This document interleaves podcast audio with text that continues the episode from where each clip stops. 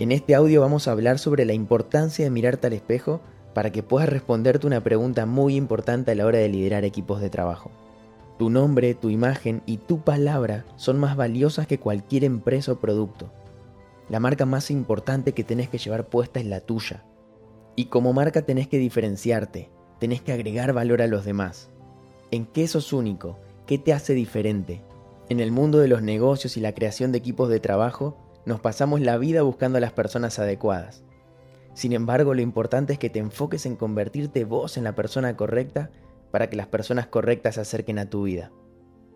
Si te enfocas en ser mejor cada día, vas a atraer mejores personas a tu equipo. ¿Cuál es tu visión? ¿Hacia dónde vas? Para que otros te sigan y puedas inspirarlos en su crecimiento, la primera pregunta que tenés que responderte es si te seguirías a vos mismo.